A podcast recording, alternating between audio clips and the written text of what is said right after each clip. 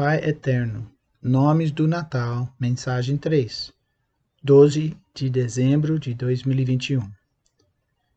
Vamos orar. Jesus é nosso Pai Eterno. Ele protege e provê para nossas necessidades.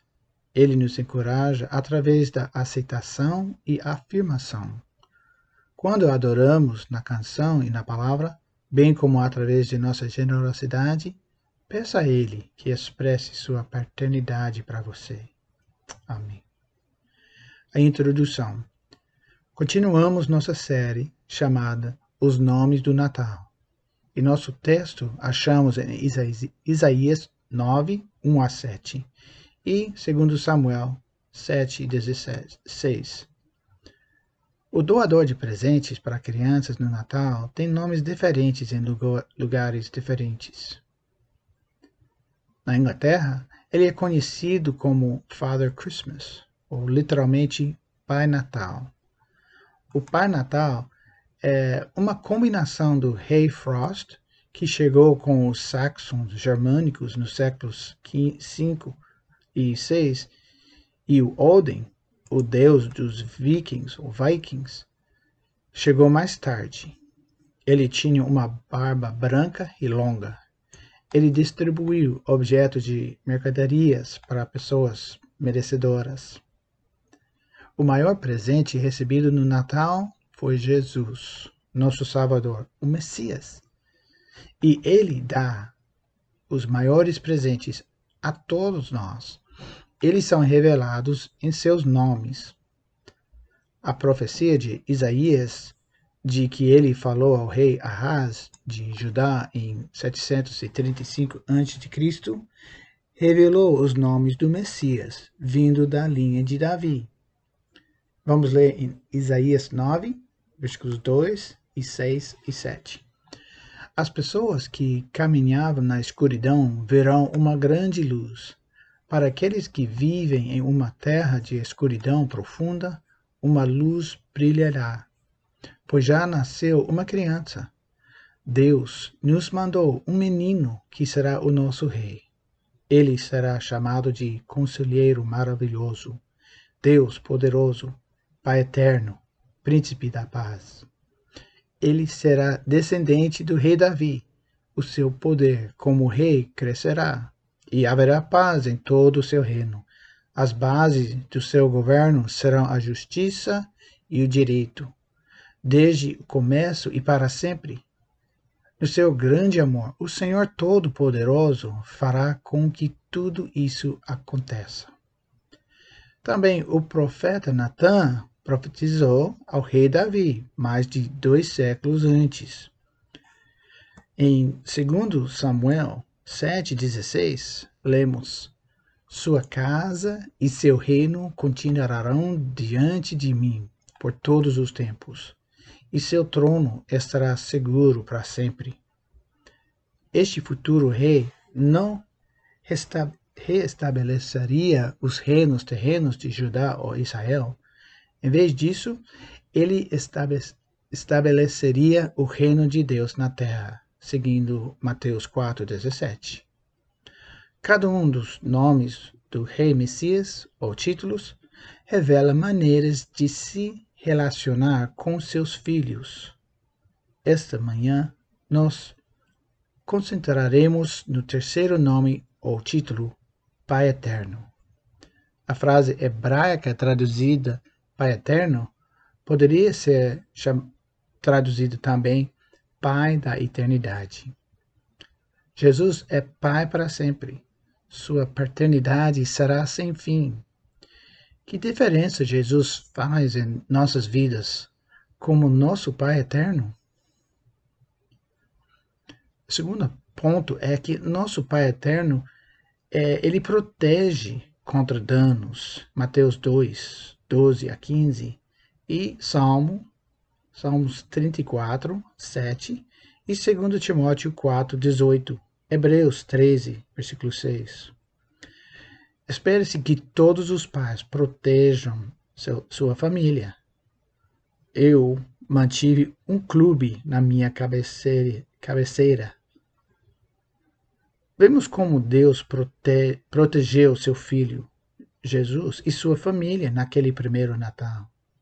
Em Mateus 2,8, o rei Herodes instruiu os sábios a viajar para Belém para encontrar o rei recém-nascido dos judeus. Depois, voltar e dizer-lhe onde a criança estava, para que ele pudesse ir para cultuá-lo. Mas ele realmente pretendia matar o Messias. Os magos seguiram uma estrela. Encontrou, adorava e lhe apresentou presentes em Mateus 2, 10 e 11. Mateus 2, versículo 12, nós lemos: Quando chegou a hora de partir, eles, os sábios, voltaram ao seu próprio país por outra rota, pois Deus os havia avisado em um sonho de não voltar para Herodes. Preocupado com sua segurança, Deus protegeu os sábios e a família de Jesus advertindo-os. Deus avisou os sábios através de um sonho e José através de um anjo. Mateus 2, 13 a 15, lemos que os sábios se foram, um anjo do Senhor apareceu para José em um sonho. Levanta-se, fuja para o Egito com a criança e sua mãe, disse o anjo.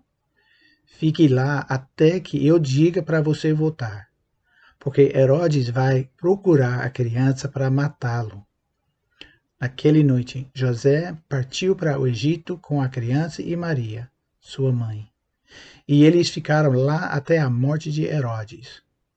Isso cumpriu o que o Senhor havia falado através do profeta. Eu chamei meu filho para fora do Egito. Osias, Osias 11.1 foi uma profecia dada 700 anos anteriores de Osias, um contemporâneo de Isaías. Nosso Pai Eterno é protetor de seus filhos, preocupado com nossa segurança. Salmo 34, versículo 7, lemos: Pois o anjo do Senhor é um guarda, ele cerca e defende todos que o temem.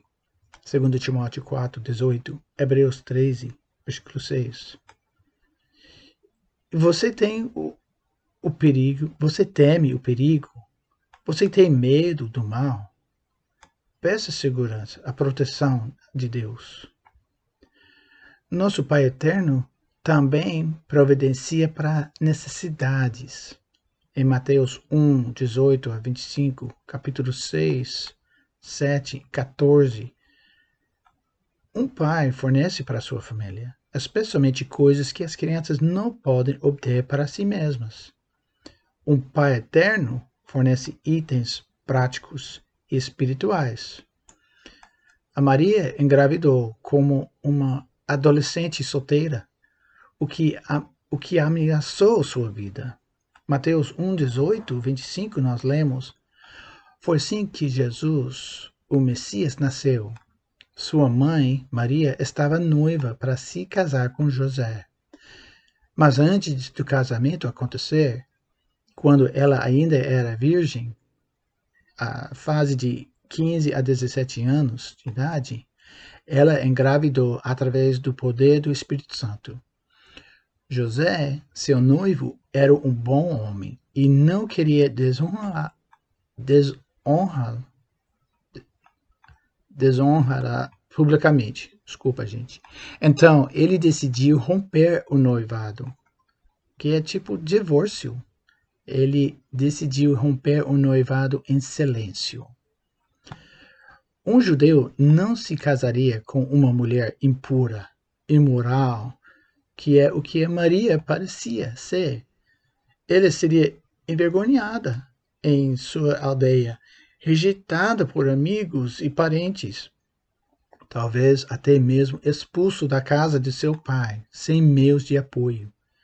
Ela poderia até ser apedrejada, até que Deus interveio através de um anjo. Em Mateus 1:20, como ele, o José, considerou isso, um anjo do Senhor apareceu para ele em um sonho, José, filho de Davi, disse o anjo, não tenha medo de tomar Maria como sua esposa, pois a criança dentro dela foi concebida pelo Espírito Santo. Então, ele teria acreditado em outra pessoa? Não, ele acreditou em que o que o anjo disse. Quando José acordou, no versículo 24, ele fez como o anjo do Senhor ordenou e tomou Maria como sua esposa. Ela teria um marido para sustentar ela e seu filho. Esta passagem aponta que Deus fornece uma necessidade através de Jesus que nem José, nem qualquer outra pessoa poderia fornecer.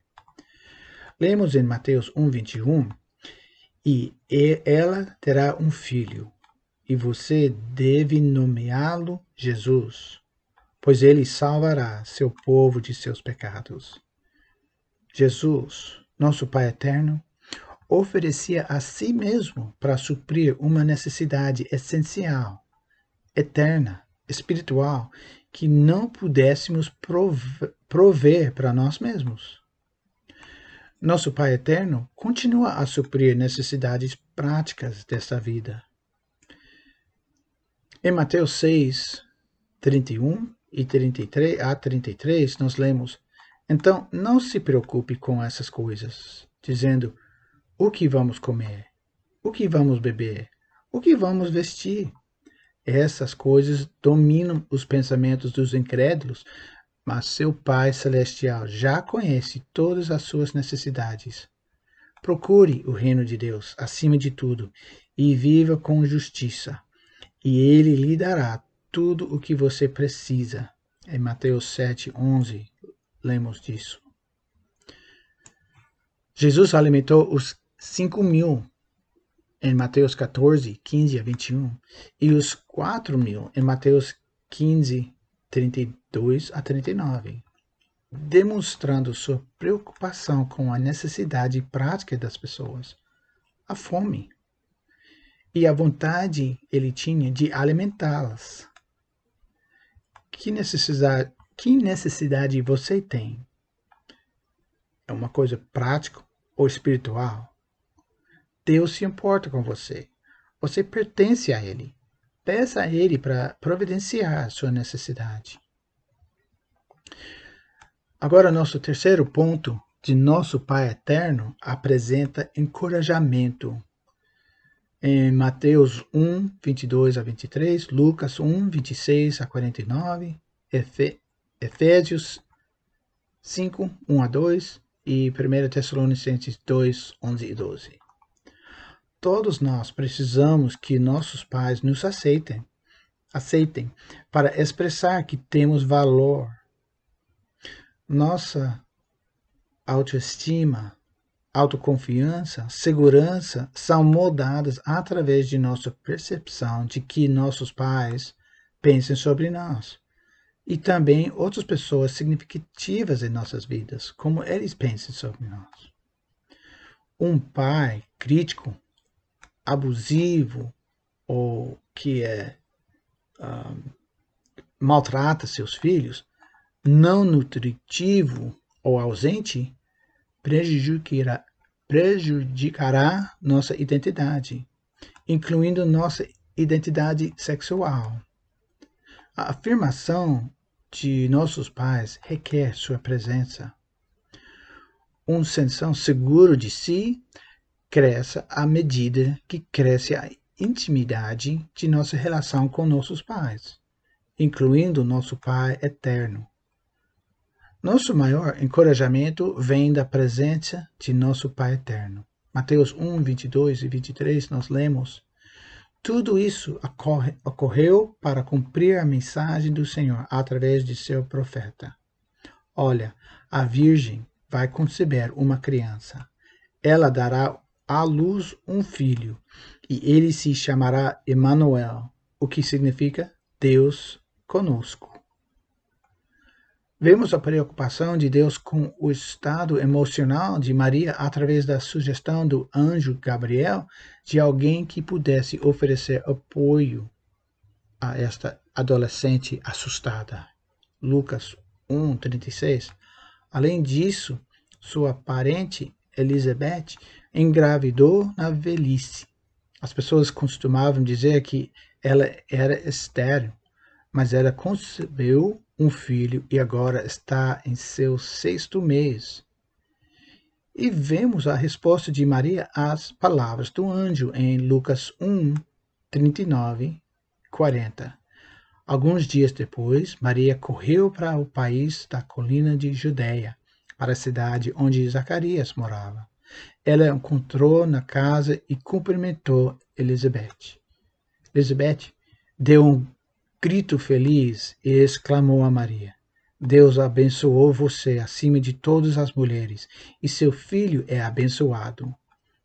Versículo 23, porque estou tão honrado que a mãe do meu Senhor deveria me visitar. Quando ouvi sua saudação, o bebê no meu, no meu ventre saltou de alegria. Você é abençoada porque acreditava que o Senhor faria o que ele disse. Como essa jovem se sentir, sentiria ouvindo isso? Em versículo 46, Maria respondeu: Oh, como minha alma louva ao Senhor!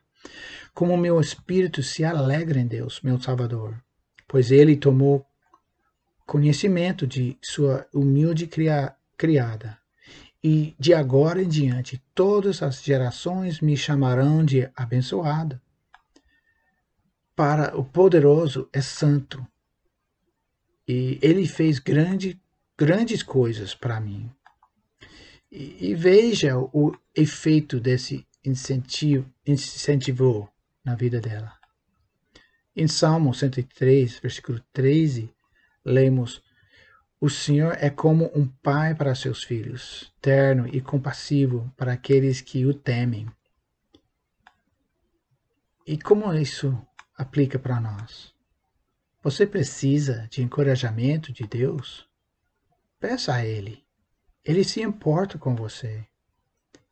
Enquanto você ora todos os dias, busca a intimidade com Ele. Aprenda a permanecer em Sua presença.